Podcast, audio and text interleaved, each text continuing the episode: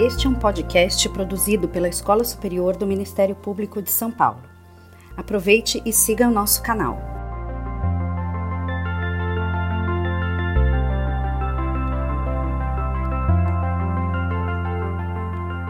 Olá a todos e a todas. A Escola Superior do Ministério Público tem a vocação legal de proporcionar a seus integrantes, membros, servidores, estagiários e alunos a formação e a capacitação necessárias ao exercício das nossas graves missões constitucionais e que visam o bem-estar da coletividade. Estamos plenamente cientes de que nos dias atuais, especialmente nesse excepcional momento de pandemia que assola a humanidade, devemos mais e mais observar na formação educacional em geral o conteúdo socioemocional do conhecimento, de modo a permitir, no nosso caso específico, a todos os integrantes do Ministério Público que no seu dia a dia lutam incansavelmente pelos direitos sociais, o desenvolvimento de suas capacidades emocionais e cognitivas. O MP não está parado.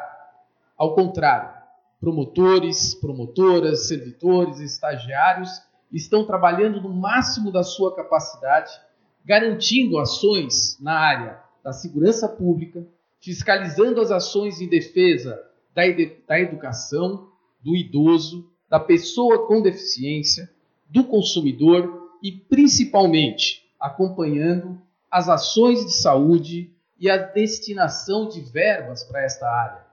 Inclusive, recentemente, o Ministério Público, através de medidas extrajudiciais, termos de ajustamento de conduta, tem destinado esses recursos a ações de financiamento relacionados à saúde do Estado e dos municípios. Em 10 dias, mais de 17 milhões de reais foram encaminhados nessas ações para a área de saúde. Pensando em contribuir para a compreensão dos nossos integrantes, dos nossos alunos, dos nossos familiares, em relação aos aspectos emocionais que surgem em momentos de exceção, permitindo o fortalecimento da saúde física e psicológica de todos, a Escola Superior do Ministério Público convidou, para nossa honra, um médico que já é um grande amigo do Ministério Público, onde não é a primeira vez que ele é, vem à nossa instituição para falar a respeito do cérebro humano. Estamos falando do médico neurocirurgião, Dr. Fernando Gomes Pinto, que vai falar sobre saúde mental, ansiedade, medo nos tempos de pandemia.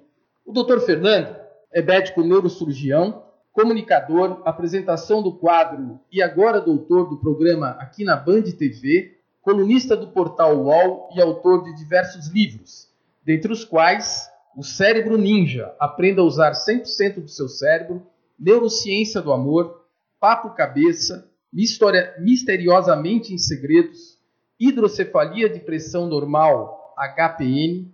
Você sabe como seu cérebro cria pensamentos? Exercícios e posturas e manual de iniciação em neurocirurgia.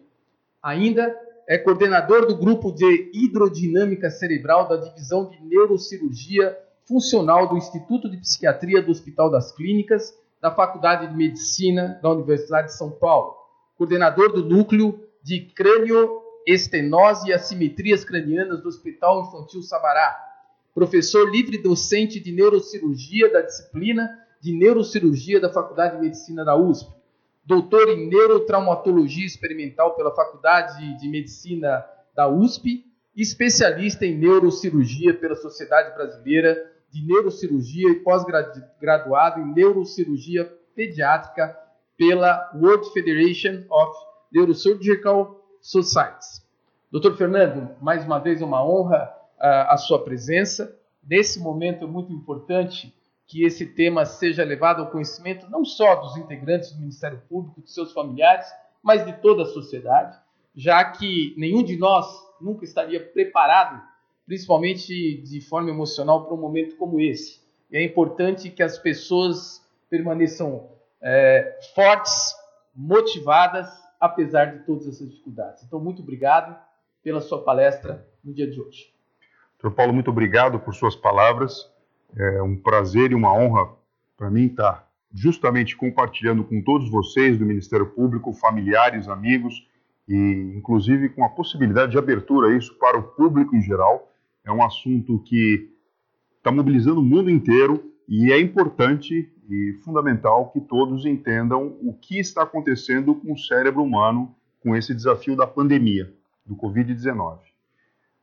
A gente sabe que a humanidade já passou por pandemias semelhantes, de gravidade e intensidade uh, de uma magnitude proporcional à época que se manifestaram, mas realmente pegou todo mundo de calça curta e é um desafio constante, tanto para a medicina, quando a gente fala do diagnóstico da doença, como também para a saúde mental. Então é nessa linha que a gente vai caminhar agora à tarde, explicando e mostrando para todos vocês no final da nossa conversa, nós vamos abrir um espaço para que você possa participar, mandando as suas perguntas, de forma que esse debate seja algo inteligente que venha agregar informação de qualidade baseada em neurociência para você e para todos. Bom, saúde mental em tempos do Covid-19, principalmente em relação ao isolamento social e as mudanças de hábitos necessárias para enfrentar o que todo mundo está vendo perto, quer seja consigo mesmo ou com as pessoas ao seu redor, que é a ansiedade. Dr. Paulo foi muito generoso na apresentação dos meus cargos e, e patentes, mas eu gostaria de falar para vocês que há 22 anos uh, o interesse uh, no estudo do comportamento humano, no que se concerne à neurociência, faz parte da minha vida e, além de todas as publicações de livros, cursos de pós-graduação, é algo que eu entendo como fundamental no mundo de hoje, porque nós entendemos que a nossa grande experiência, desde o momento que a gente nasce até o momento da nossa morte, ela tem muito acontecendo dentro da nossa cabeça. Bom, atualmente com a pandemia Covid-19, três desafios são apresentados para a medicina e para toda a sociedade. O desafio não é só em relação a essa nova doença, no que se concerne ao diagnóstico e ao tratamento do novo coronavírus. O que nós entendemos é que, sendo uma doença viral transmitida pelas vias aéreas superiores, principalmente, tendo como manifestação pior possível um processo infeccioso inflamatório grave nos pulmões, órgão responsável pela troca gasosa, que na medicina a gente chama de hematose, no qual eu libero gás carbônico para a atmosfera e através da respiração eu consigo pegar oxigênio, que é fundamental para que todas as células do corpo funcionem bem, além desse entendimento dessa que a gente chama de fisiopatologia, o, a questão do diagnóstico certeiro, a questão de, do tratamento que possa devolver para essas pessoas uma vida normal, uma vida aceitável e que não venham evoluir para o óbito, é algo que está mobilizando toda a ciência ao redor do mundo. Basta a gente ligar a televisão, ler jornal, uh, entrar nas redes sociais, todo mundo está percebendo que estamos se movimentando. Isso não é novo, mas o que acontece agora é que essa doença ela passou na frente de todas as outras e realmente ela está no holofote, no centro dos holofotes. Bom, junto com isso, quando a gente pega como uh, forma de evitar uma rápida propagação da doença, o convite, se não a própria imposição para que a sociedade mude seu comportamento, quer seja caloroso na forma de se cumprimentar, quer seja na forma de, inclusive, eh, manifestar reflexos que são uh, involuntários, e aqui eu estou falando do espirro ou então da tosse.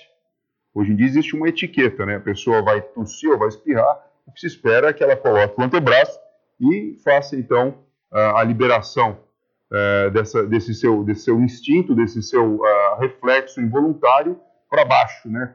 Coisas que antes não eram faladas dessa forma, pela questão de toda a dispersão das gotículas no ambiente, o que favoreceria a transmissão. E também a questão do isolamento. Então, o segundo desafio vem sobretudo na questão da manutenção da saúde mental.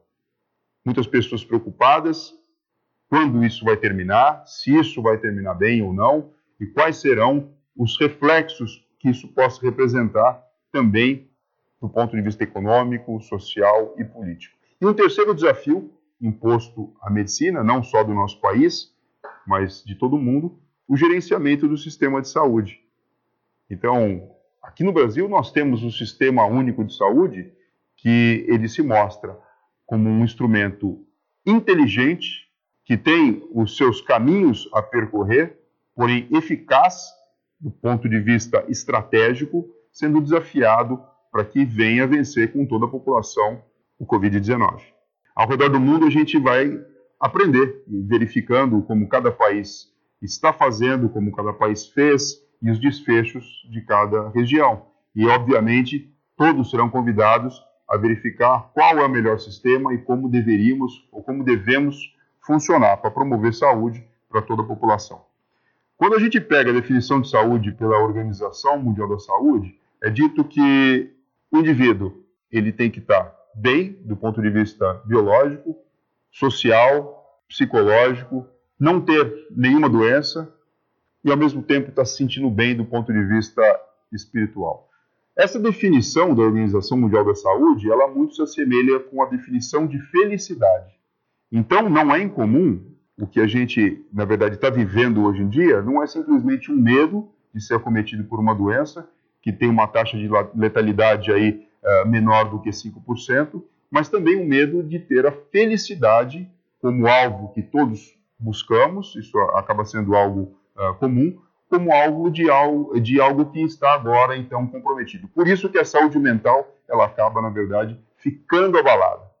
E por isso essa pergunta, né? Por que, que a saúde mental está abalada?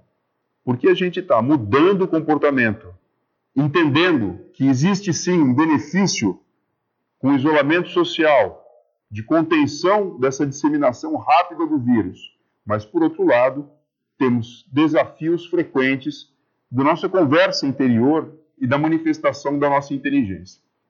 Aqui a gente elencou alguns pontos muito interessantes. Nunca nos deparamos com um problema grande que afetasse o mundo como um todo. Pelo menos desde a Segunda Guerra Mundial, e a maior parte de nós uh, sabemos da, da, de relatos, pelos livros, uh, pela geração anterior que nos disse, mas não vivemos esse, esse problema de fato uh, na nossa vida, no nosso cotidiano. Ao mesmo tempo, com todo o processo de globalização, nós temos um bombardeio frequente de informações. E isso faz com que, através de todos os poros possíveis, novos conceitos, novos dados, novas informações possam acessar o nosso cérebro e, de qualquer forma, instabilizar a nossa parte emocional.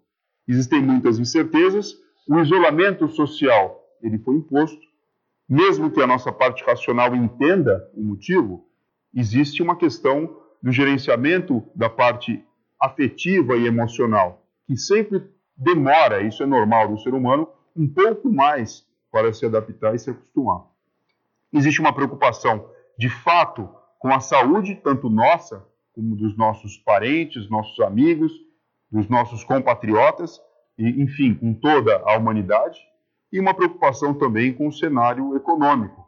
Então, estrategicamente, a gente está agora focando na saúde, para manutenção da vida das pessoas. Todo mundo já está acostumado com os termos utilizados pelos órgãos oficiais de achatar a curva, isso quer dizer é, ter menos casos todos juntos ao mesmo tempo, o que poderia, na verdade, criar uma demanda muito grande, uma fila muito grande que uma fila que não dá para esperar, porque se o indivíduo entra numa falência respiratória e se ele não tiver essa assistência de uma forma rápida e certeira, ele pode é, evoluir a óbito. Então existe essa preocupação que a gente tenta resolver de qualquer forma com todos esses métodos e isso sim gera uma estabilidade emocional. O que é importante de ser dito, e aqui já vem o primeiro alerta, e eu tenho certeza que todos que estão me escutando em algum momento, uh, desde o começo do ano, quando falávamos já sobre o surgimento desse novo coronavírus, sentiu alguma angústia, sentiu alguma preocupação, colocou seus próprios valores em xeque, mesmo que seja na intimidade da sua conversa uh, silenciosa, antes de deitar, ou no momento do banho, ou olhando para os seus familiares. O que causa acalento, e a gente precisa trazer isso para o nosso plano mental consciente, é calma, você não está sozinho todos estamos passando por isso ao mesmo tempo. Uh, essa doença ela, ela é um desafio para a humanidade, mas ela veio de uma forma muito democrática. Ela está presente para todo mundo. Existem muitas razões né, para que todos esses sentimentos é, sejam explicados por uma resposta natural e fisiológica do cérebro frente a uma ameaça. E é isso que eu vou explicar para vocês e a gente vai, de alguma forma, construir aqui um racional teórico que vai ajudar todo mundo com certeza. Então a gente sabe que assim, os pensamentos, eles são ah, criados e eles transitam na parte mais anterior do crânio, nos lobos frontais, que é justamente onde existe a nossa imaginação, onde existe a criação de uh, novos conceitos, onde a criatividade está funcionando a todo, a todo vapor, e também o nosso controle inibitório, do tipo, eu penso uma coisa, mas antes de falar determinada coisa, eu faço um julgamento rápido na minha cabeça e só solto o produto final, porque senão a gente teria conflito a todo momento. Quando a gente justamente coloca a pessoa em isolamento e ela perde a, a sensação eh, de liberdade, de trânsito para o exterior, por um motivo da existência de um inimigo invisível aos, aos olhos nus, mas que a gente sabe que tem uma dimensão capaz de ser visto num, num, num microscópio é, eletrônico, nós sabemos que toda a questão da liberação de hormônios relacionados ao estresse, ao instinto de preservação do indivíduo, do ser humano e da espécie, começam então a ser ativados. E esse estresse crônico coloca em conflito justamente essa parte racional dos lobos frontais, no qual eu estou entendendo o motivo pelo qual toda a sociedade está agindo assim, com essa parte emocional que diz ou dita alguns comportamentos do tipo fuga, luta ou então fingir imobilização. Fato é que você não consegue tomar essa conduta a curto prazo. Então, na época da caverna, quando eu tenho um, uma suspeita de uma agressão, por exemplo, um leão, um tigre que me aparece pela frente, eu tenho uma descarga de adrenalina subitamente, eu tenho um hipotálamo, estrutura importante do cérebro, gerenciando essa liberação de hormônios, mas eu tenho uma resposta quase que imediata. Então eu vou sair correndo, eu vou enfrentar meu inimigo. E depois disso, então, eu tenho uma solução. Ou eu ganho ou eu perco.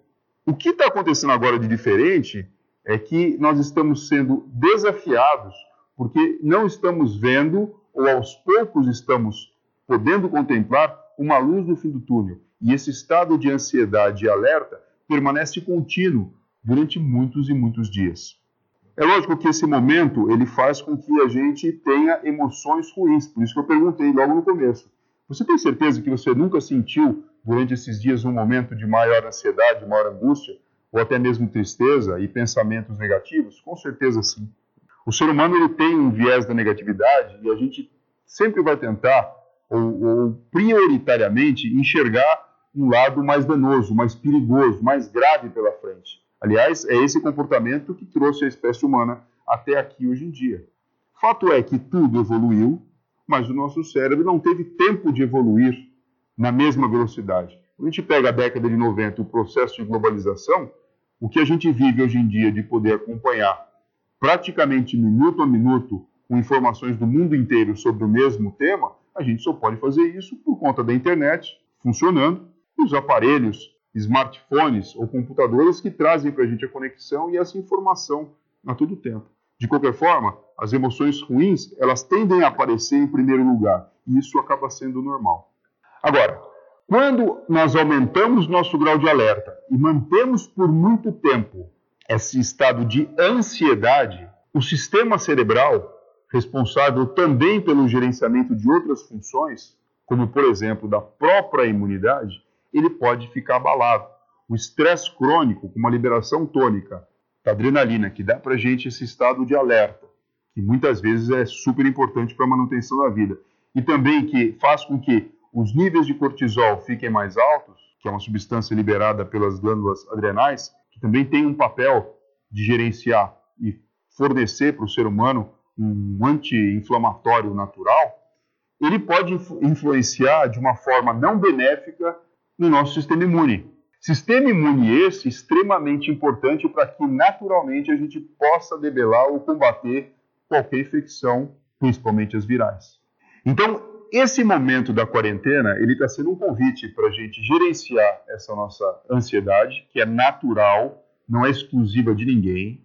Existe sim ansiedade patológica, né, que entra dentro até do CID diagnóstico, que corresponde mais ou menos a 10% da população, e a gente pode imaginar isso em termos de Brasil, que representa, e quando a gente olha os dados e trabalhos científicos feitos em grandes capitais como São Paulo, esse número chega a dobrar, mas existe uma ansiedade que é natural e compreensível e, sobretudo, nesse momento de quarentena, faz com que fique, fiquemos ainda mais sensíveis.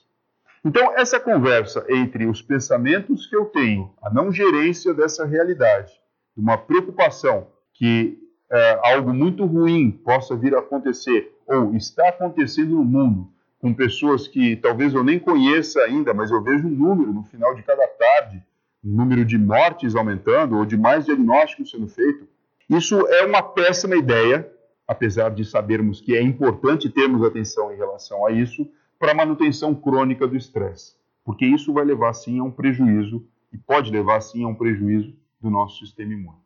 Quando a gente tem uma vacina, e a gente sabe que a ciência não para, e já está sendo desenvolvida, mas existe um tempo de provavelmente meses ou até mesmo ano para termos uma vacina que tenha uma eficácia, uma eficiência comprovada e justifique e possa ser utilizada, eu posso sim, com esse recurso, interferir de uma forma benéfica no meu sistema imune, que é justamente o que a gente faz com a vacinação em massa. Mas enquanto eu não tenho isso, eu preciso abrir mão, lançar mão dos mecanismos naturais, manter o meu sistema imune funcionando. Então a gente vê de tudo saindo na mídia hoje em dia.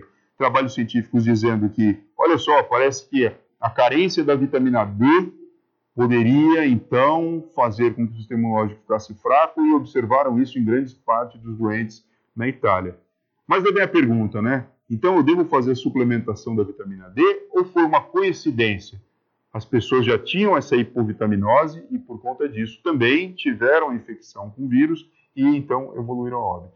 A orientação atual é manter um estilo de vida saudável de uma forma que você não precise fazer uma suplementação com vitamina D adicional, nem com vitamina C, por exemplo, mas que você possa sim obtê-la através de uma alimentação regrada, de uma alimentação saudável, através da exposição solar, através de exercício físico regular e do sono reparador.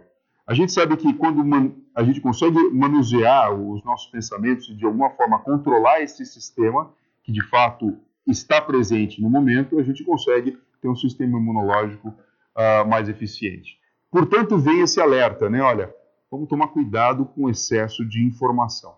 Se a gente sabe que ter essa informação de qualidade é importante e a gente mais do que nunca estamos tendo acesso a isso, eu tenho a possibilidade dentro do meu lar, com os meus familiares e com os meus amigos, de escolher momentos do dia no qual eu vou me informar. Veja, o choque é, inicial já passou. Ninguém sequer imaginava que poderia existir uma doença como essa que pegasse todos os continentes, todos os países e a gente tivesse que ficar quase que num regime de guerra, num sistema no qual o isolamento social, com mudança do nosso comportamento, como não cumprimentar as pessoas como usual, com beijinho, com toque de mão, uh, não abraçar as pessoas, fosse de repente imposto. Então você pode, sim, escolher os momentos em que você vai ter acesso a essa informação que obviamente é uma informação que não tem nenhum motivo para te trazer felicidade.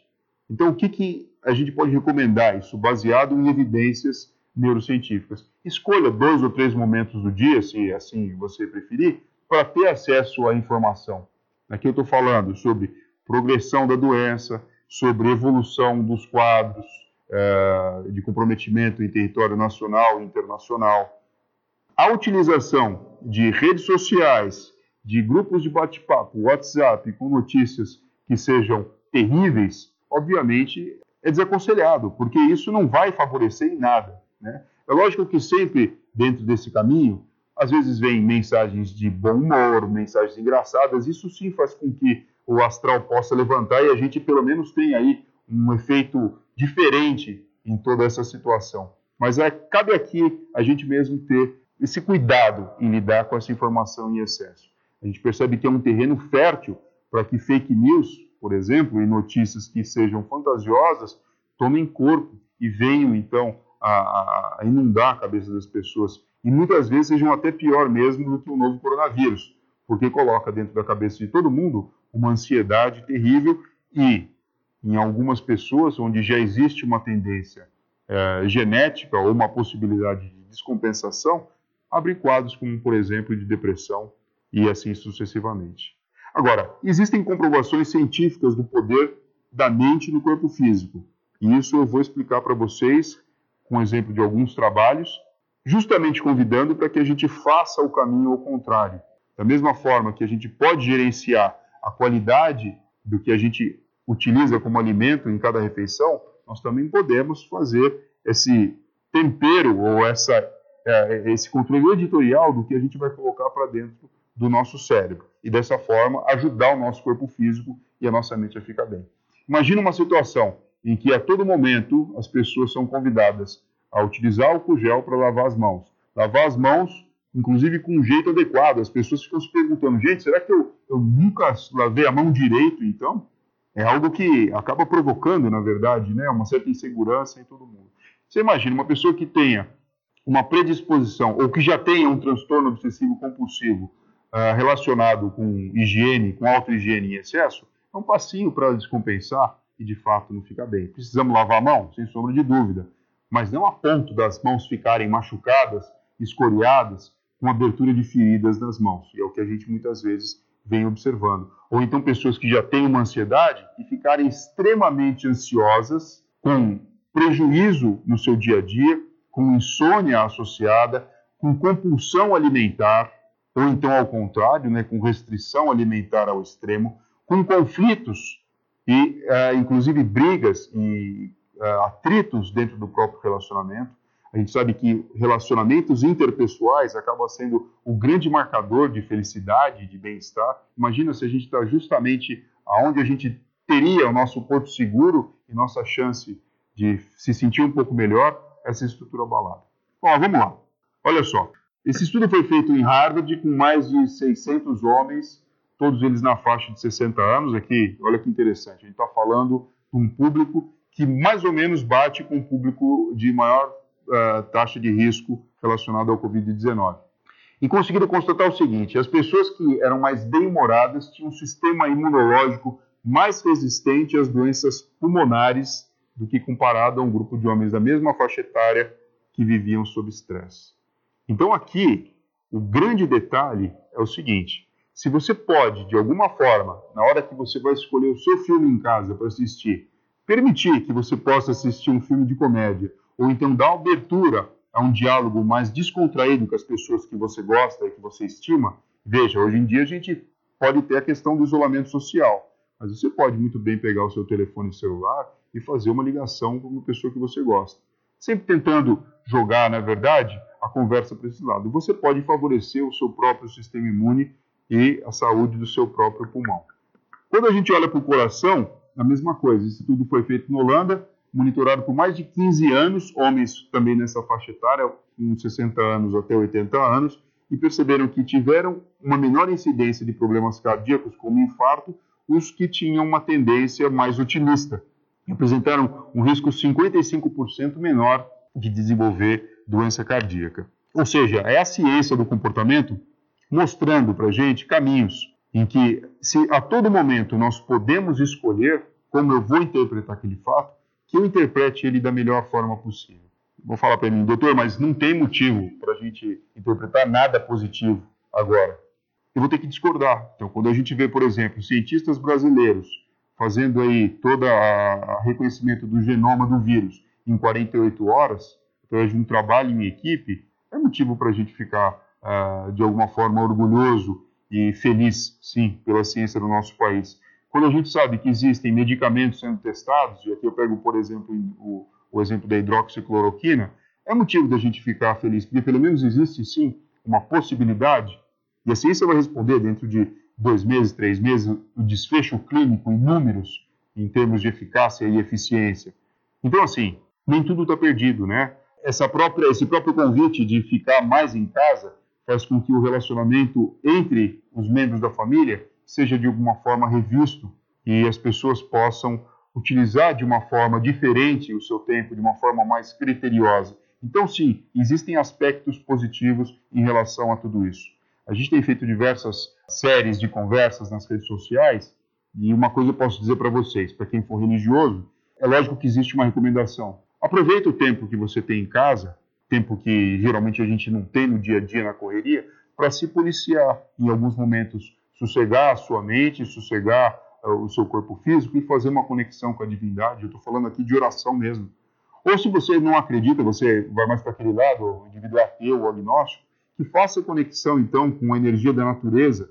O cérebro funciona de uma forma diferente quando a gente está em conexão com algo que seja é, essa energia criativa. Recentemente falei com um pastor e perguntei para ele o seguinte: Pastor, em termos do que está escrito, uh, que existe nas escrituras sagradas, na Bíblia, por exemplo, tudo isso faz sentido? E o resumo foi mais ou menos o seguinte: sim, existem evidências na Bíblia do que está acontecendo aqui, mas isso não significa que seja o apocalipse imediato. Então, para quem é mais religioso, olha, vamos trabalhar, vamos ter esperança, vamos ter fé e vamos tocar a vida, porque não é agora que o mundo vai acabar.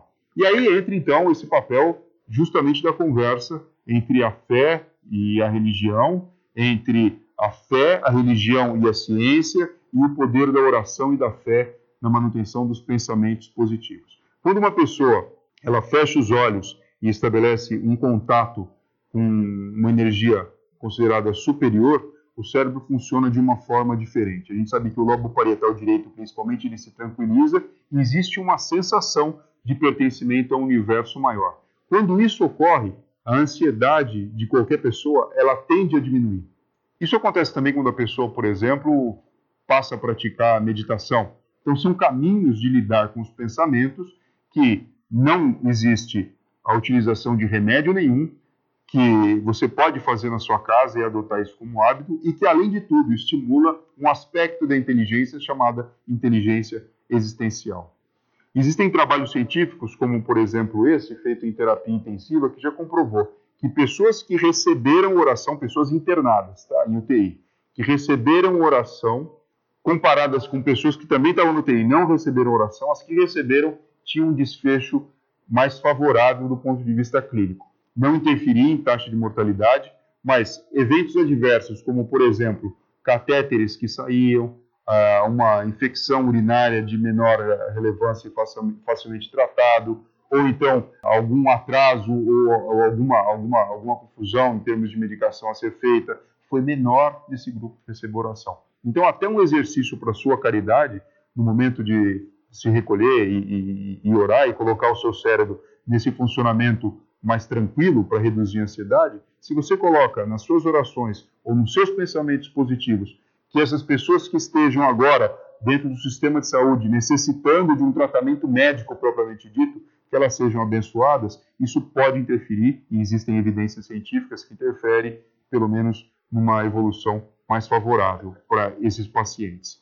Outro aspecto interessante é que, que quando a gente entra num processo uh, de oração, como a gente consegue reduzir a nossa própria ansiedade, nós conseguimos de alguma forma agraciar o nosso hipotálamo.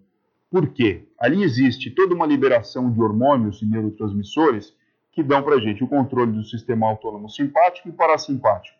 O simpático tem a ver com uh, o nosso estado de alerta, de estresse, de estado iminente de fazer alguma coisa para resolver um problema. Quando a gente entra num, num processo de oração, ou então de pensamento estruturado em conexão com a energia da natureza, a gente favorece o funcionamento do sistema nervoso parasimpático. Então, a nossa frequência cardíaca tende a diminuir, a nossa frequência respiratória também, e o nosso sistema imune pode ser beneficiado. Agora, o que fazer para melhorar ainda mais? Aqui eu já falei que existe um processo natural frente a toda essa, essa novidade. Eu não estou falando ainda de quem está com, com, com, com Covid-19. Eu estou falando da gente que, de alguma forma, está se isolando para evitar que essa doença venha a acontecer e estamos preocupados com toda essa questão de uh, botar em evidência a nossa permanência em casa e os nossos relacionamentos com as pessoas que moram conosco. Mas o que fazer para melhorar? Bom, aceitar esse momento com leveza. Esse é o grande desafio. Primeiro, primeira estratégia. Se a gente sabe que os pensamentos ruins, onde vão gerar a ansiedade, gerar o pânico, acontece no cérebro, o primeiro, o, primeiro, o primeiro passo a ser tomado é cuidar do cérebro de uma forma saudável. Como? Alimentação, sono reparador e atividade física regular. Isso precisa ser feito mesmo durante o momento em que a gente está em isolamento social, que estamos em quarentena. De que forma? Evitar refeições que sejam muito calóricas, evitar o consumo excessivo de bebidas alcoólicas. Junto com isso, vem um outro comportamento já que a gente está falando de uma doença que pega o sistema respiratório, evitar o consumo excessivo de tabaco para quem ainda fuma é uma boa, um bom momento para também uh, deixar esse hábito de lado. Realizar atividade física regular, não é o momento do indivíduo fazer treinos extenuantes, mesmo porque até as academias, por enquanto, não estão abertas. Mas dentro da, da sua própria casa, você pode colocar dentro de uma certa rotina exercícios que possam ser feitos que contemplem atividade aeróbica, e aqui eu me refiro a atividades que façam você transpirar. Você pode falar, doutor Fernando, onde eu moro não tem espaço físico.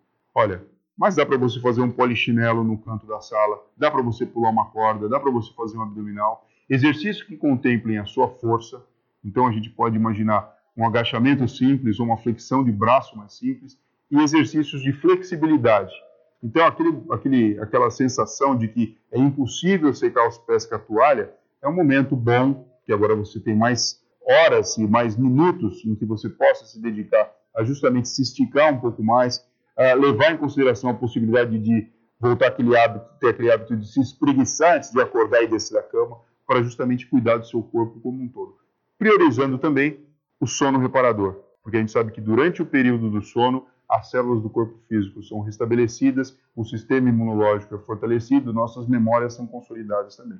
Essas três coisas, basicamente, precisam ser feitas para que você tenha um cérebro funcionando de uma forma bacana e você não venha ter uma descompensação aí do ponto de vista emocional. Bom, como aceitar com leveza esse momento? Aqui eu também separei alguns pensamentos e ideias que todo mundo pode aplicar. Primeiro, ninguém nos preparou para essa pandemia, né? mas a gente sabe que a gente pode estar preparado para quase tudo desde que a gente aceite a realidade. Existe um princípio do funcionamento do cérebro chamado neuroplasticidade. Quando que eu observo neuroplasticidade? Quando, por exemplo, um paciente tem um acidente vascular cerebral, um AVC, ou tem um trauma de crânio, ou passou por uma cirurgia neurológica para remoção de tumor, e tem, por exemplo, uma dificuldade como sequela potencial. Então, uma hemiparesia, uma fraqueza, uma dificuldade para falar. Esse paciente entra num processo de reabilitação, com a fisioterapia, com a fonoaudiologia, e ele volta a recuperar a função. Por quê? Dentro da cabeça nós temos 86 bilhões de neurônios, cada um faz cerca de 10 mil sinapses.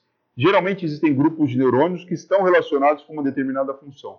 Mas quando eu vou estimulando o meu cérebro, mesmo que tenha lesão, a desempenhar determinada função, neurônios novos são recrutados, sinapses, que são comunicações entre os neurônios, são estabelecidas de uma forma diferente, são então é, reforçadas. E com isso, o indivíduo pode fazer coisas diferentes que antes era incapaz.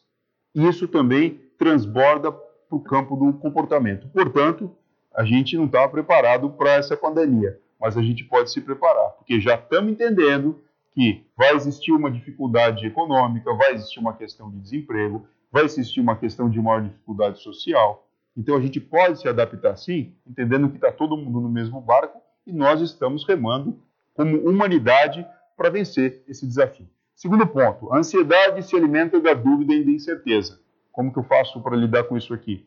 Já falei, vamos escolher um, dois ou três momentos do dia, escolher principalmente os veículos de informação onde você vai beber desse conhecimento, vai beber de uma forma saudável, uh, com dados que sejam fidedignos, para que a gente não entre em desespero à toa. Eu faço um convite para todo mundo aqui. Certamente, quando a gente ouviu dizer do primeiro caso de morte no Brasil, e depois o segundo, o terceiro, o quarto, o nosso impacto emocional era um.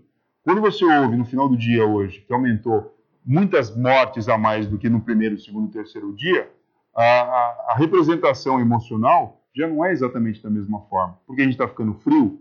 Porque a gente está ficando displicente com a realidade? Não, porque o nosso cérebro ele passa por um processo de se acostumar. É lógico, né, com quem a famílias que infelizmente passaram ou estão ou, ou, ou terão algum, alguma pessoa próxima, ou até a gente mesmo com essa doença, vai passar por um processo de fragilidade, de tristeza, e isso obviamente é normal. Mas enquanto isso não acontece, se alimentar da dúvida e da incerteza Desculpa, só para quem quiser.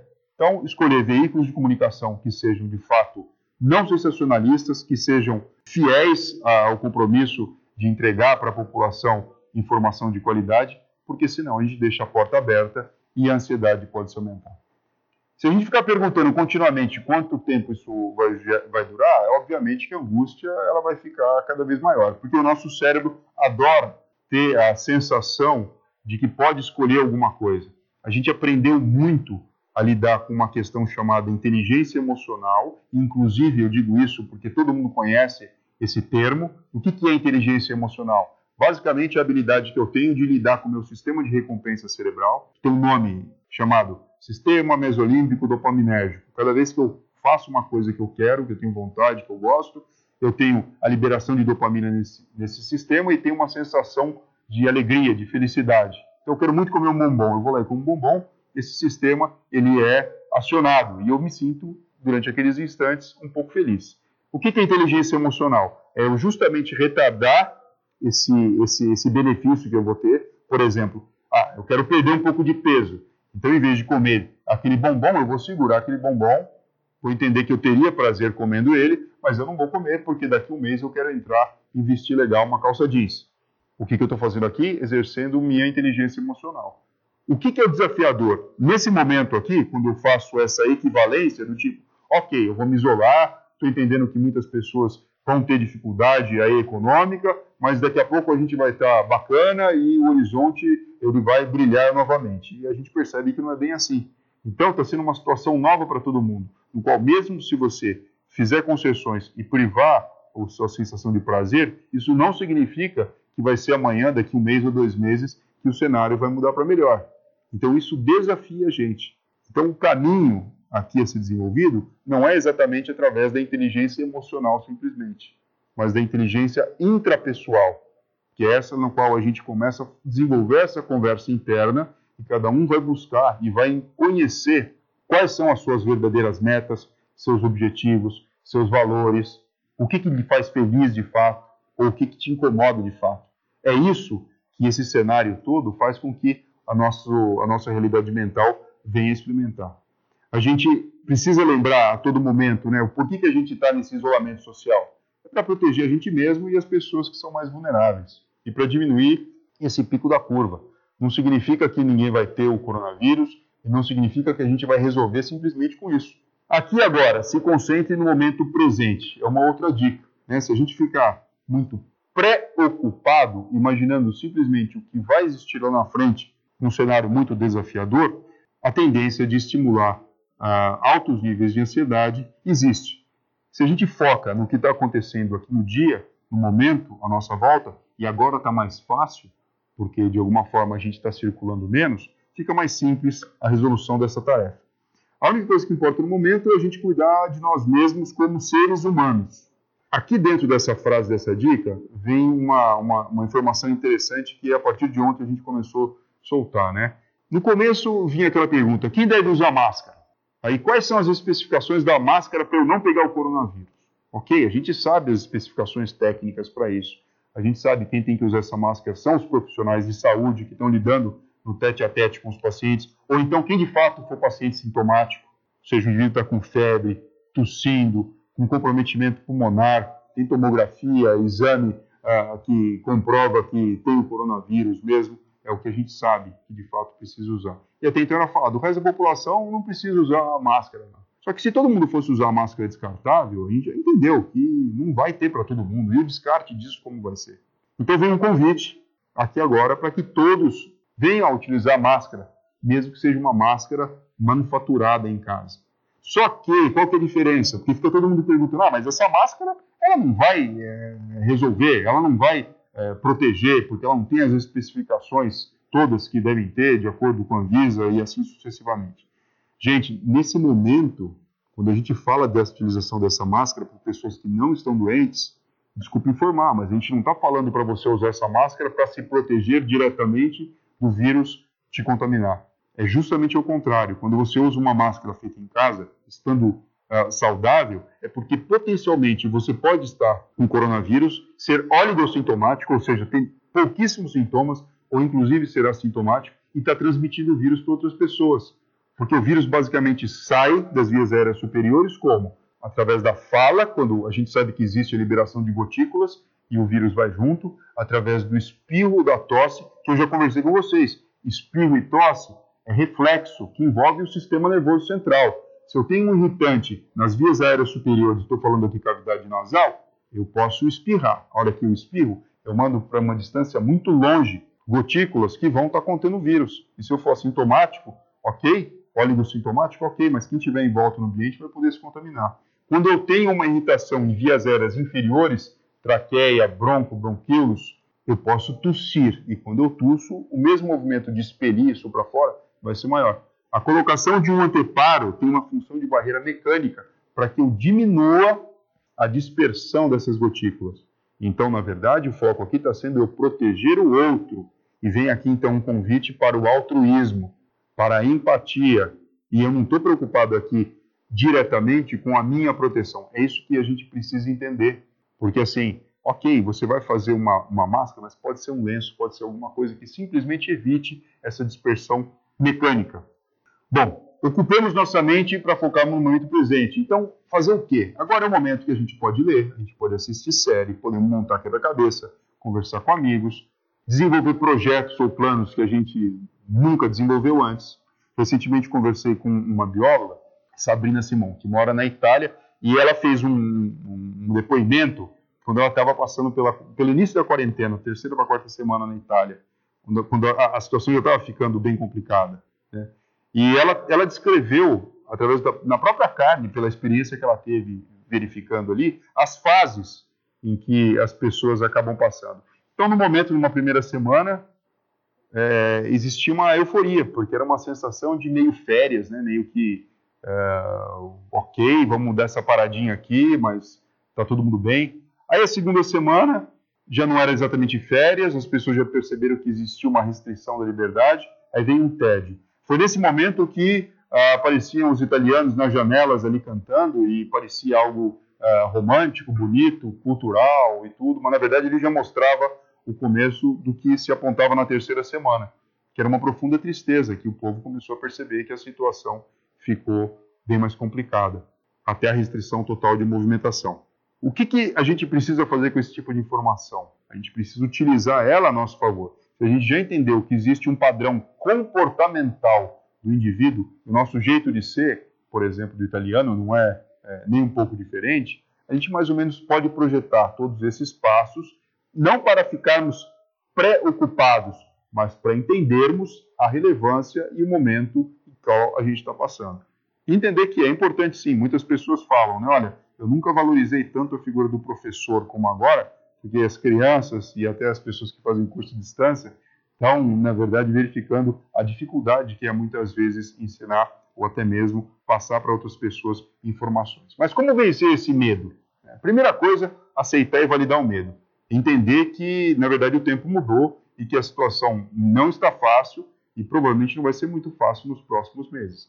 Por isso que a gente precisa, sim, escutar uma voz mais altiva e corajosa que nos comande. Se a gente não tem capacidade de fazer isso com a gente mesmo, isso é importante que a gente dê validação, porque senão vai entrar todo mundo em pânico e o pânico não vai funcionar, porque o sistema entra em colapso e aqui eu estou falando do nosso sistema uh, neurológico propriamente dito. E isso não é nem um pouco interessante. O primeiro fato é a gente aceitar que a situação está difícil, que mudou mesmo, entender que existe começo, meio e fim, e a gente não sabe direito se a gente está no começo, no meio ou, ou, ou, no fim, ou se vai ser uma situação que a gente vai ter que lidar por muito tempo.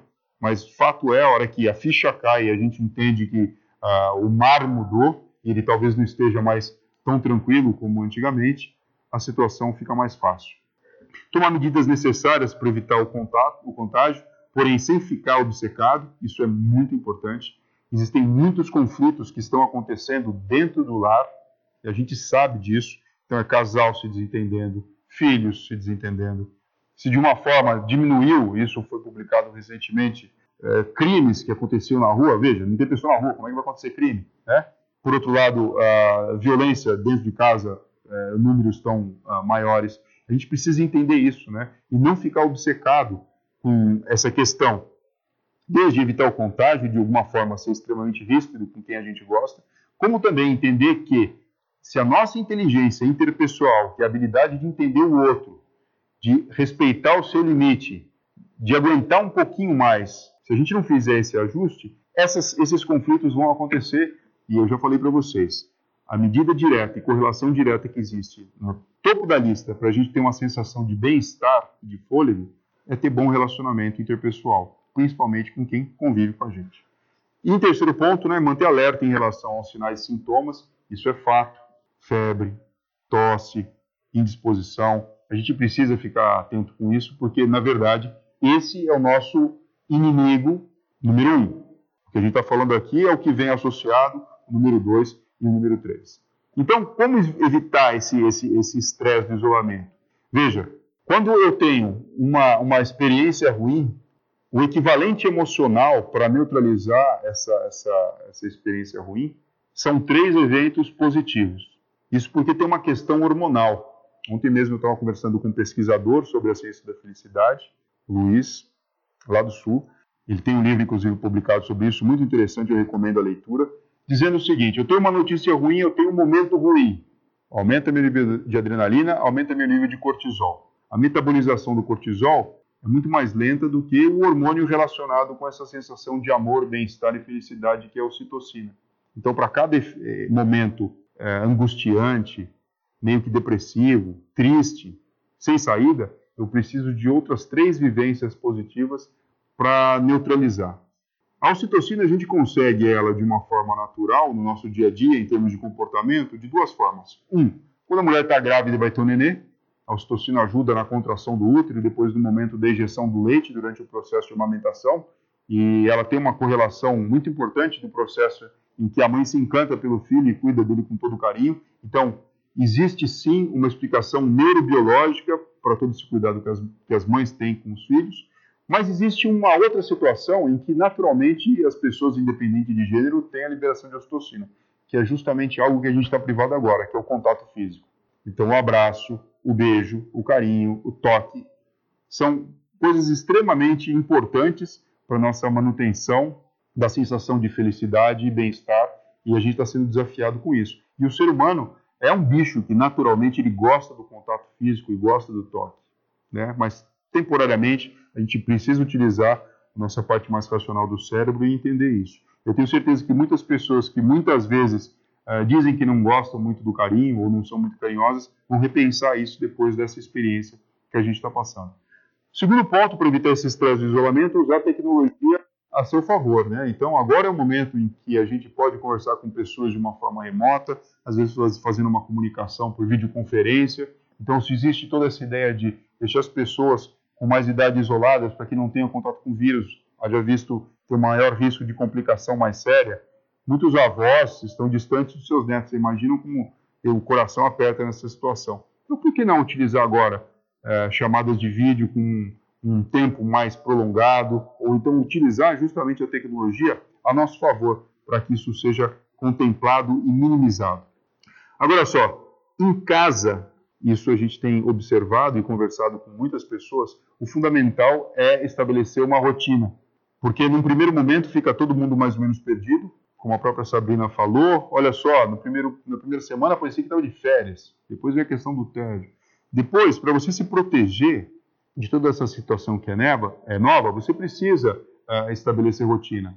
O cérebro gosta dessa rotina, mesmo porque o nosso relógio biológico, que fica numa região chamada de encéfalo, libera hormônios em momentos organizados durante o dia. Então, ter horário para dormir, ter horário para acordar, ter horário estabelecido para fazer as refeições, aproveitar esse momento, se não tem ninguém em casa que esteja precisando de cuidado, ou esteja ainda mais separado para fazer essas refeições em conjunto. Ter um momento para que você possa fazer sua atividade física, que você possa fazer a sua meditação, sua conexão com Deus ou com a energia da, da, da, da criação, energia da natureza. São momentos interessantes e que vão dar para o seu cérebro um determinado conforto além do normal. Além do que, desenterrar do fundo da sua alma aquele projeto que demandaria muito tempo de organização tentar começar a arquitetar um plano ou alguma forma de botar ele em prática. Veja, são convites que naturalmente todo mundo pode começar a fazer. Agora, é lógico, você pode ter, e eu tenho certeza que tem, às vezes algum outro projeto, quer seja no campo do próprio relacionamento familiar, talvez seja momento é, de colocar em xeque ou levar em consideração a possibilidade de fazer as pazes com uh, pessoas que de repente a gente tem alguma diferença. Enfim, a gente precisa utilizar o momento de uma forma organizada, sempre com a rotina sendo priorizada. Cuidado para não criar novas doenças com a pandemia. Né? Fica aqui uma mensagem uh, muito importante. Então, excesso de limpeza e higiene, se a pessoa tem, por exemplo, uma predisposição ou se já tem o um diagnóstico de transtorno obsessivo compulsivo, é importante lembrar sempre, olha, se você não consegue fazer esse gerenciamento, ou se você tem alguém em casa que tem esse diagnóstico, gerenciar. Será que não está exagerando demais nos critérios de limpeza? Será que não está chegando a se machucar por conta disso? Vamos conversar sobre isso? É importante. Combater a ansiedade com exercício, exercício físico e respiratório. E aqui eu deixo aquela dica né, de pular corda, então fazer polichinelo. Lógico, dentro da limitação física de cada pessoa, não adianta querer começar e de repente mudar o mundo, mas a gente sabe que o, o produto final a gente passando por essa fase, eu acredito como médico que muitas pessoas vão aprender na prática, e o convite está feito agora, a ter um estilo de vida saudável. Como dizia Nietzsche, né, o que não me mata me faz mais forte. Então, se a gente conseguir colocar dentro da nossa rotina, dentro da nossa própria casa, sem a possibilidade ou desculpa, ah, eu não faço exercício físico porque eu comecei a fazer uma determinada academia e aí eu parei de pagar e não vou mais lá. Não, mas ninguém está falando de exercício físico sofisticado. Está falando de atividade física dentro da sua própria casa. Olha, eu não como direito porque eu não tenho a habilidade em cozinhar, eu não sei escolher, eu não sei fazer uma salada, não sei olhar se fruta está boa ou não. Bom, agora você tem tempo e é, é o momento de você se relacionar com isso de uma forma adequada. Cuidado com a depressão, né? ficar atento ao seu comportamento e ao comportamento de quem mora com você.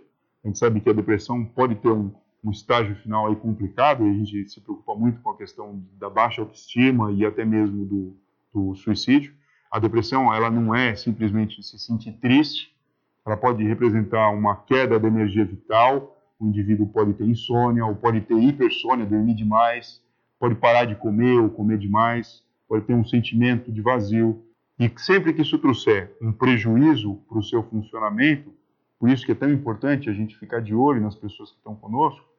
Isso pode representar um quadro que está se abrindo. E aí, vendo mais uma vez, né, a gente precisa fazer isolamento social, mas não precisamos fazer o isolamento uh, do diálogo de forma nenhuma. É aí que mora o, o verdadeiro segredo, né? A gente tem uh, disponível, e isso foi uh, liberado recente, existia um exercício para que isso viesse a acontecer, e agora a necessidade aflorou a possibilidade de atendimento por especialistas online, então tanto na medicina como também na psicoterapia. Então, enfim, ficar sem atendimento, uh, ninguém vai ficar. É, existem recursos para isso. E um assunto fundamental: quem já faz uso de medicamento, de forma nenhuma interromper o medicamento ou sequer mudar a dose de livre espontânea vontade. Né? O que você pode mudar assim é ter o hábito de abrir a janela, tomar sol, fazer exercício físico mas mexer em medicação, sobretudo de uso controlado, nessa situação que a gente está vivendo agora, obviamente é totalmente contraindicado. A gente está vivendo, na verdade, uma situação de reality ao contrário, né? Esses programas que colocam pessoas em confinamento e observam o comportamento delas no decorrer do tempo, dá muito ibope, por quê? Porque o comportamento humano muda. Então as pessoas, elas criam intriga, elas brigam, elas mostram ah, facetas que geralmente é, não mostram em situação de equilíbrio constante. Notem, o que está acontecendo agora com a gente é uma situação ao contrário. Então, nada de novo. Se você alguma vez já viu algum reality e já observou essa alteração de comportamento, é extremamente natural isso acontecer com você ou com as pessoas que moram com você. O que a gente precisa fazer é estimular uma, uma característica que todo mundo tem, algumas pessoas têm um pouquinho mais do que outras, chamada resiliência que é essa capacidade incrível que a gente tem de se reerguer de situação difícil. E é uma situação difícil que todo mundo está passando ao mesmo tempo. Então, num primeiro instante, a gente pode se sentir vítima, talvez isso seja natural, mas não vai resolver absolutamente nada. Por isso que a gente precisa arregaçar as mangas e trabalhar, e trabalhar com o nosso mental mesmo. Cada pessoa precisa fazer isso com ajuda, sem ajuda, apesar da ajuda, porque de qualquer forma o cenário mundial mudou para todo mundo. Desenvolver uma atividade positiva, elencar o que, que você fez de bom, o que, que você alcançou. Você pode é, chegar no final do dia e tentar elencar uma lista ali de cinco fatos positivos que você tenha experimentado. No começo pode parecer difícil, né? Falar, puxa, não aconteceu nada positivo na minha vida hoje. Mas se você começar a exercer a tarefa de olhar para esse copo aqui, e em vez de perceber que ele está metade vazio, mas sim que ele está metade cheio, o seu cérebro aos poucos vai aprendendo isso. Lembrando daquela proporção de 3 para 1, a gente precisa enxergar o lado positivo. E muitas vezes não é isso que o mundo vai estar tá nos oferecendo, nem mesmo a nossa própria percepção. Mas a gente pode cativar isso. Isso tem impacto no funcionamento da nossa mente. Abraçar a mudança, né? se a mudança está na nossa frente, a gente precisa lidar com ela. Então, se te der um limão, fazer uma limonada. Né? A mudança pode ser uma oportunidade para crescer, para se adaptar e para se transformar. Coisas que você não fazia, agora você tem a possibilidade de pelo menos desenhar ou vir a fazer. E estimular a nossa inteligência. A gente sabe que quando a gente olha a inteligência humana, a manifestação dela basicamente se faz presente quando a gente tem um problema pela frente. Né? Tanto é que uma das definições que eu mais gosto de inteligência é uma bem simples. Inteligência é a capacidade de resolver problemas. Então, se você não tem problema, você não tem como manifestar ou como estimular a sua inteligência. Então, encarar esse desafio que a gente está vivendo agora para justamente turbinar o nosso cérebro e conseguirmos darmos o melhor desfecho possível para essa situação. A gente tem pelo menos uns 10 tipos de inteligência diferentes. Né? Então, quando a gente fala de habilidade com a fala, por exemplo, oratória, a inteligência linguística. A inteligência de fazer cálculo matemático seria a inteligência lógico-matemática. A inteligência de, por exemplo, movimentar o corpo, como dançar ou jogar futebol, a inteligência corporal sinestésica, e assim sucessivamente. A gente tem a inteligência existencial, que é justamente essa, muito aprimorada em pessoas como Dalai Lama, como Papa, como Chico Xavier, como pastores, padres, que a todo momento estão buscando respostas, filósofos, que estão buscando respostas e significado para, os grandes desafios que a humanidade passa. Todo mundo aqui sabe que a gente nasceu e que a gente vai morrer, né? e que a nossa vida basicamente é esse intervalo. Ninguém aqui conseguiu provar de fato que existe permanência da existência da nossa consciência depois que a gente deixa o corpo físico. Estou falando aqui da morte. Porém, na verdade, esse momento é um momento de convite para isso. Né? Então, se antes a gente não tinha esse medo iminente de uma doença grave é, em, nós, ou familiares, ou pessoas que a gente uh, conhece e goste, agora a gente tem. Então é um convite para a gente estimular essa nossa inteligência existencial sem a prerrogativa de necessitar de nenhum interlocutor para que venha fazer isso. Ou seja, é dentro da sua casa, dentro do seu momento, em que você vai poder começar a exercer essa sua conversa íntima. Dentro desse contexto, aqui para a gente encerrar essa minha apresentação e abrir aqui na sequência para perguntas e, e, debater com vocês, porque a minha missão aqui é ser útil para vocês e trazer conhecimento baseado na neurociência, no estudo do comportamento humano, para que possa construir aí um assoalho um, chão positivo para que todo mundo possa trilhar. Nós começamos a utilizar as redes sociais, aí a, gente até batizou com o nome de Corona Sem Neura, uma série de conversas que a gente faz pelo Instagram, arroba. Fernando Neuro, com especialistas, para justamente construir esse tipo de conhecimento. Né? Porque essas pessoas estão soltas por aí, somos nós que somos membros da sociedade. Só que um está vivenciando essa situação ali em Portugal, outro está vivenciando na Itália, outro tem um olhar para a parte da segurança, outro para o olhar para o lado da, da justiça, outro para o lado da medicina propriamente dito outro para o lado da neurociência. Quando a gente coloca diferentes pessoas, especialistas, com pontos de vistas diferentes, não divergentes, mas diferentes porque enxergam a situação de uma forma diferente, a gente consegue criar um terreno em que tenha aí um racional teórico que a gente possa se guiar e pegar informações de uma forma mais prática e rápida, de forma que a gente não adoeça com esse desafio, que como Nietzsche dizia, que a gente saia mais forte do que antes sem esse desafio. Então eu convido vocês a, a, participar. A gente tem feito uma programação praticamente diária em que sempre a gente conversa com alguém que tenha um conhecimento diferenciado e veja essa situação sob óticas e prismas diferentes, para que a gente possa ali, de uma forma, não vou falar descompromissada, mas de uma forma uh, mais leve, trazer para todo mundo esse tipo de informação e que a gente possa trocar essas experiências. Porque se a gente não se ajudar agora, muitas pessoas vão adoecer e não vai ser do Covid-19 não. Se adoecer da mente e isso pode trazer sequelas que são até perigosas por serem potencialmente definitivas, tanto para crianças como jovens, adultos e dos idosos, que muitos inclusive têm reclamado para mim uma sensação de exclusão social e de um certo preconceito por conta dessa orientação de fazerem parte de um suposto e presente uh, grupo de risco maior do que as outras pessoas para o Covid-19. Muito obrigado. Doutor Fernando, obrigada.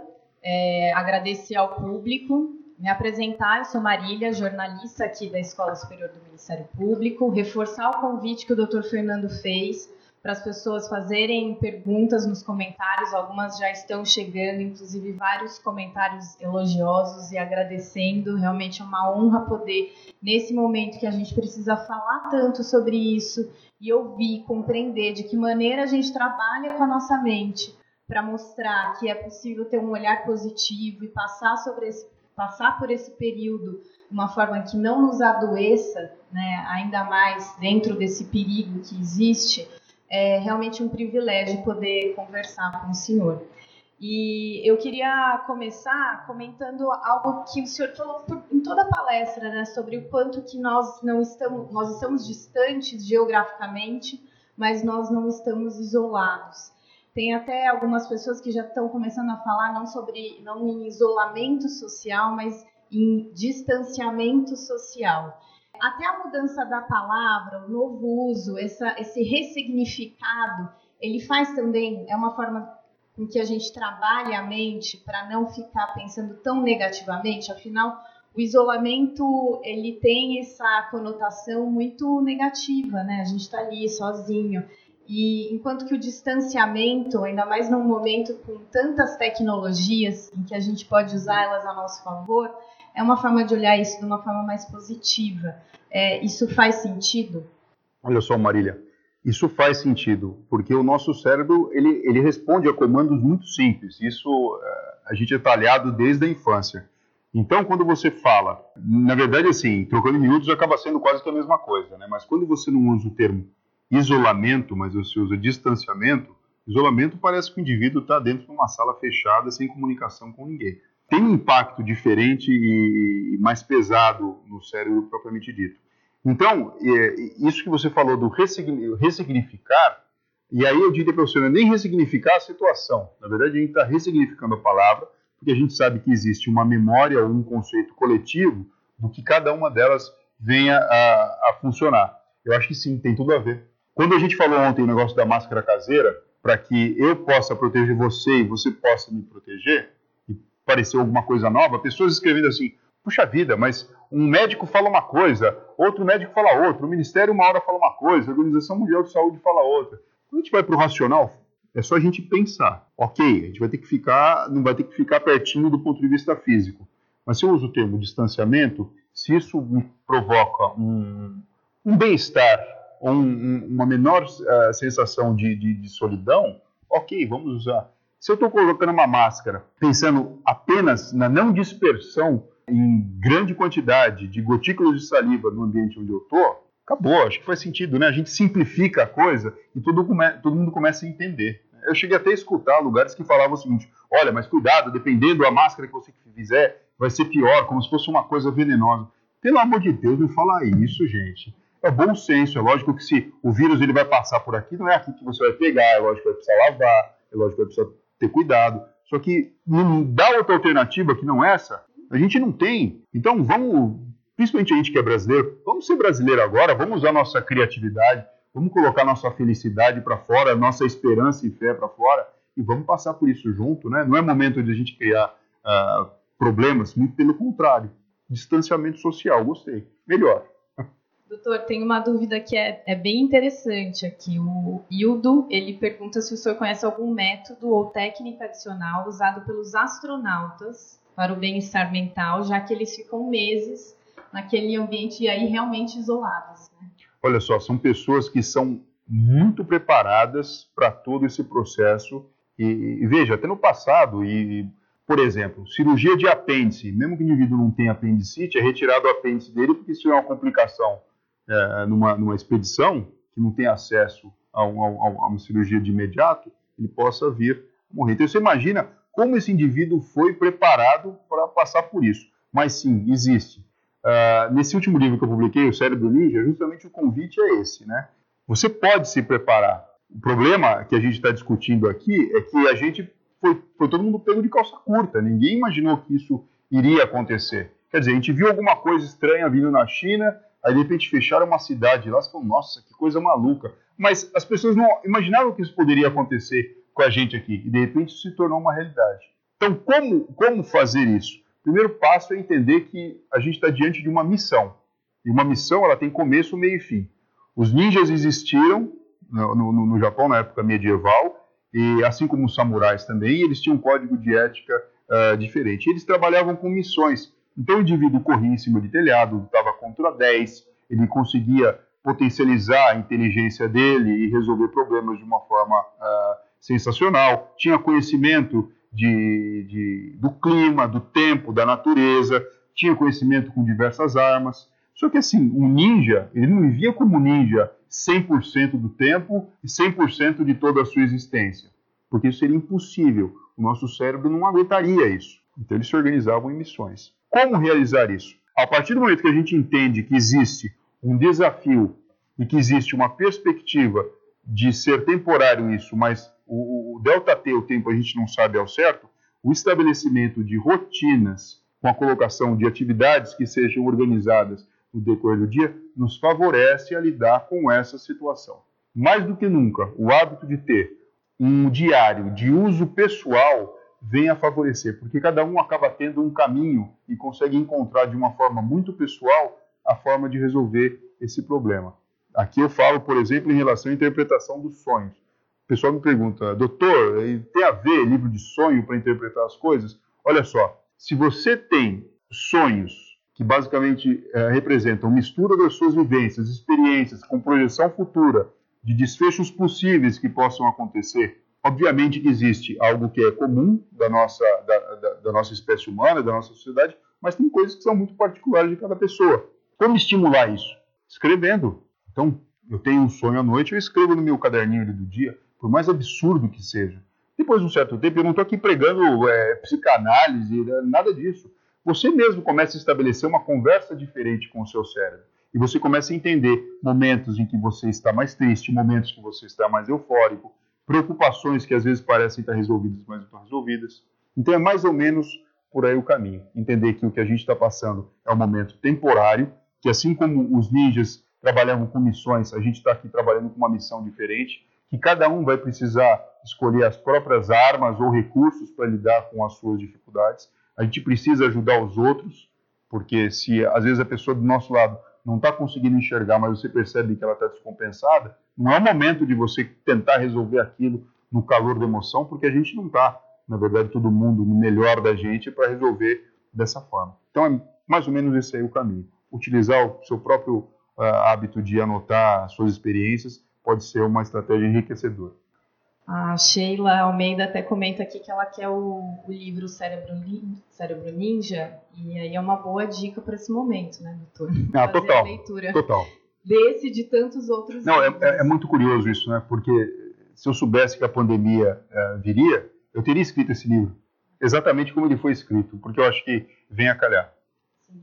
A Ticiane pergunta, é, ela até comenta que o senhor falou sobre a exposição solar. Quanto que seria o tempo ideal para isso diariamente?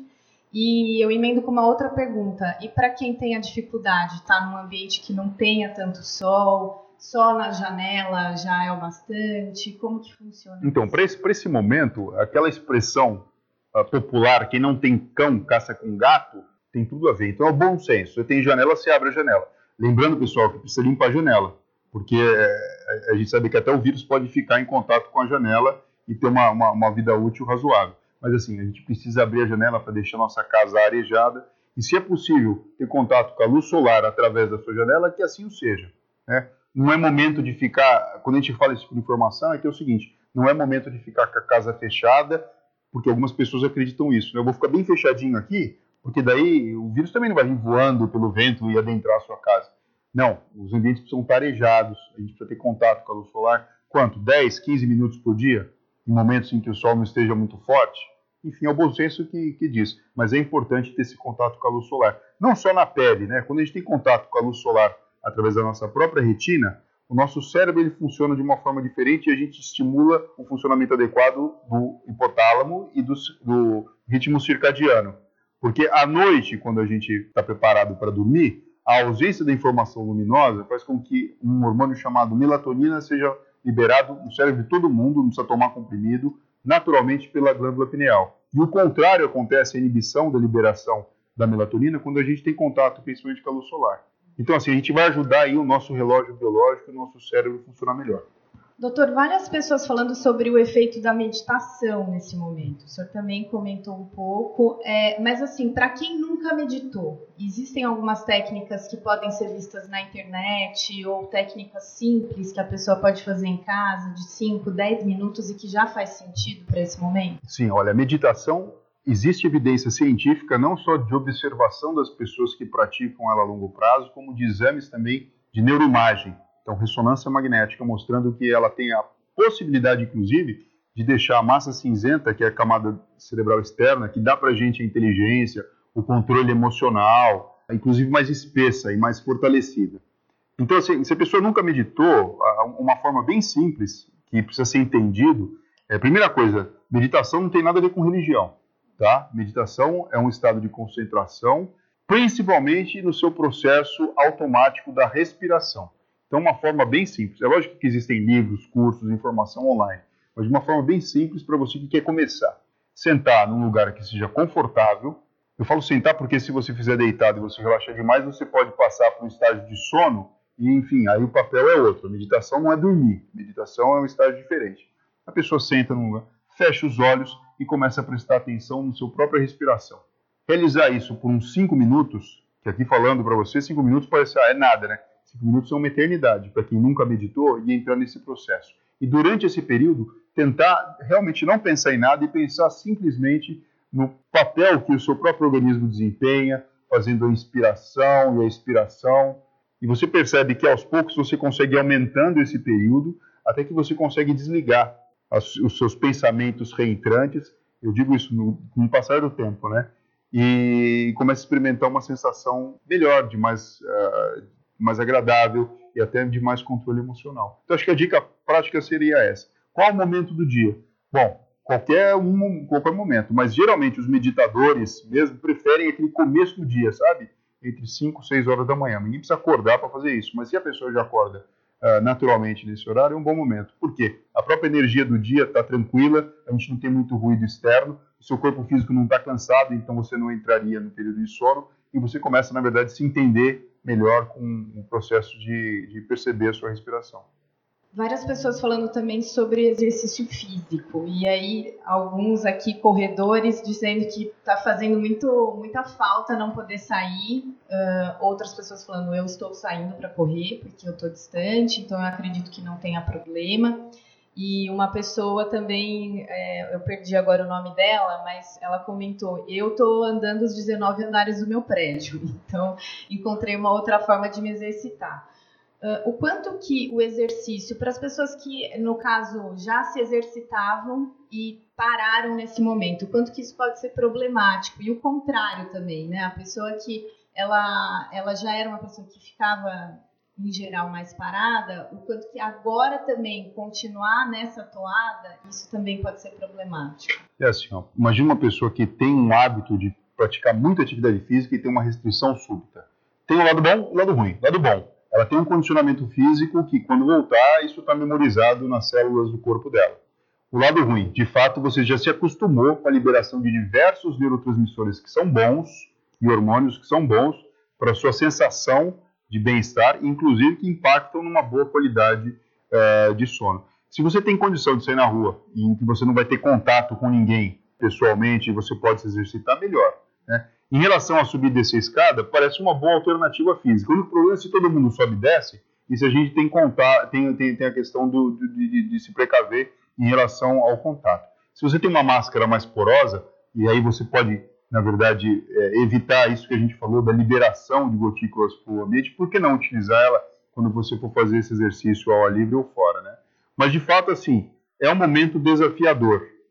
Quem gosta de atividade física e sabe o quanto se exercitava antes, tem aí o desafio de resolver essa equação num período em que você tem uh, o convite para ficar num ambiente mais restrito.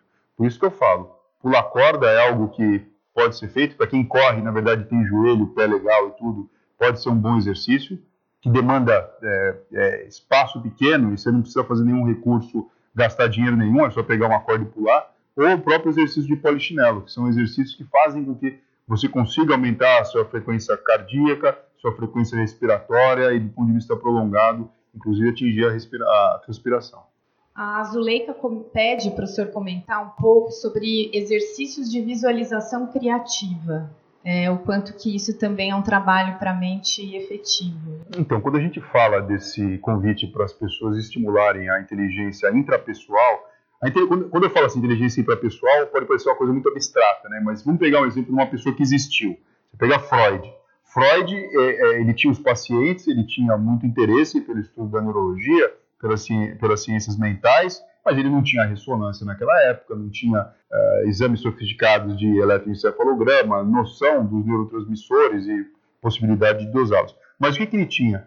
E o que, que ele desenvolveu muito? A inteligência intrapessoal dele. Então, observando o comportamento humano das pessoas que ele consultava, fazendo registros, gastando tempo pensando, ele conseguiu estabelecer uma teoria que é super respeitada pela sua genialidade. Né? Talvez ele tenha sido um grande pensador, aí todo mundo reconhece isso do século passado. Então, técnicas de visualização positiva, sim, funcionam nessa mesma toada que a gente fala, né, de você parar aí duas, três vezes por dia para estabelecer uma conexão, quer seja com Deus, através da oração. Você sabe que tem uma diferença, né, entre prece e oração. Prece é, prece é você ir lá e repetir uma determinada coisa que você aprendeu. Então você sabe o Pai Nosso, Ave Maria, você vai lá e fala. Entendeu? Como um papagaio. Tudo bem, funciona. Se você de fato pensar nas palavras, como se fosse um mantra. Entendeu? É, você fica no automático. Quando a gente fala em orar, você está falando em conversar mesmo. Fala, pô, ó, tá difícil aqui. As suas próprias palavras. Né? Então, o, o, nosso cérebro funciona de uma forma diferente. É aquilo que eu falo para você. A ciência ela consegue mostrar coisas até um determinado limite. Por exemplo, esse trabalho que eu citei da UTI. Você vai falar, tudo bem, doutor. Você falou para mim que o grupo de pacientes que recebeu oração e não sabia que recebeu oração teve o um melhor desfecho. Mas por quê? Eu vou falar para você, eu não sei. Mas aconteceu isso e houve evidência científica disso. Agora, ah, você está me falando para orar e será que é, ele está escutando a gente mesmo? Não, eu falei, eu não sei. Mas que o cérebro funciona de uma forma diferente quando a gente faz isso, sim, ele funciona. Provou até o limite da ciência.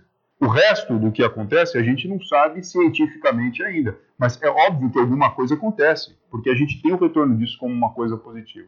Então, gastar um tempo, ou investir um tempo, vamos falar assim, investir um tempo para exercer, para realizar esse tipo de exercício, que é pensar numa, num cenário melhor, ou imaginar como pode ser o, uma determinada é, situação difícil que você está passando, além dessa total que a gente está vivendo, como ela pode ser resolvida, pensando no melhor desfecho, sim, isso aí vai estimular o seu cérebro de uma forma diferente e principalmente a sua a inteligência intrapessoal.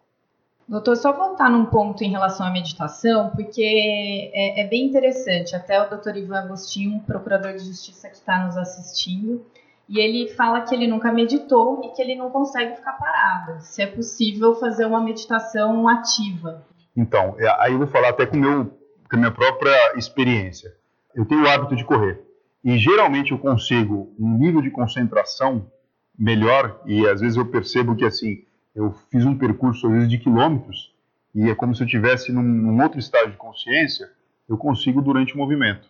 E é dito que algumas pessoas conseguem atingir esse estado quando estão com a, o, o, corpo em, em franco movimento. Né? Mas não é hormonal. Não, isso não é só hormonal sempre num processo de, de, de concentração diferente. Agora, o momento convida para um desafio diferente, né?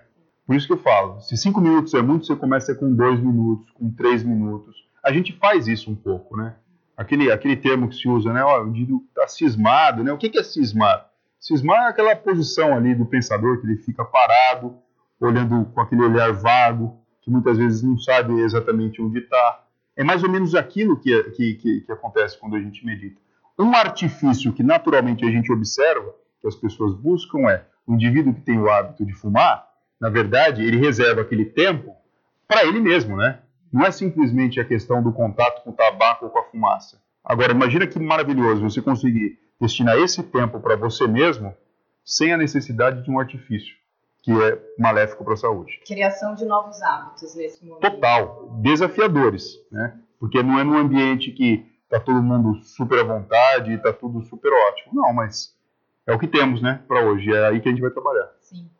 Doutor, são muitos comentários parabenizando, agradecendo. É, inclusive, algumas pessoas perguntaram se a gente vai disponibilizar a apresentação. Sim. E sim, ela, tá, ela estará disponível na próxima semana no site da, da escola. O site é www.smp.mpsp.mpsp.mp.br. A gente também aqui no nosso canal, onde vocês estão assistindo pelo YouTube, vocês têm acesso à nossa página e podem encontrar na semana que vem. Bom, queria agradecer ao senhor pela presença, por esse momento que com certeza foi tão importante para todas essas pessoas que estão assistindo, para as próximas que vierem a assistir também, que não estavam online aqui.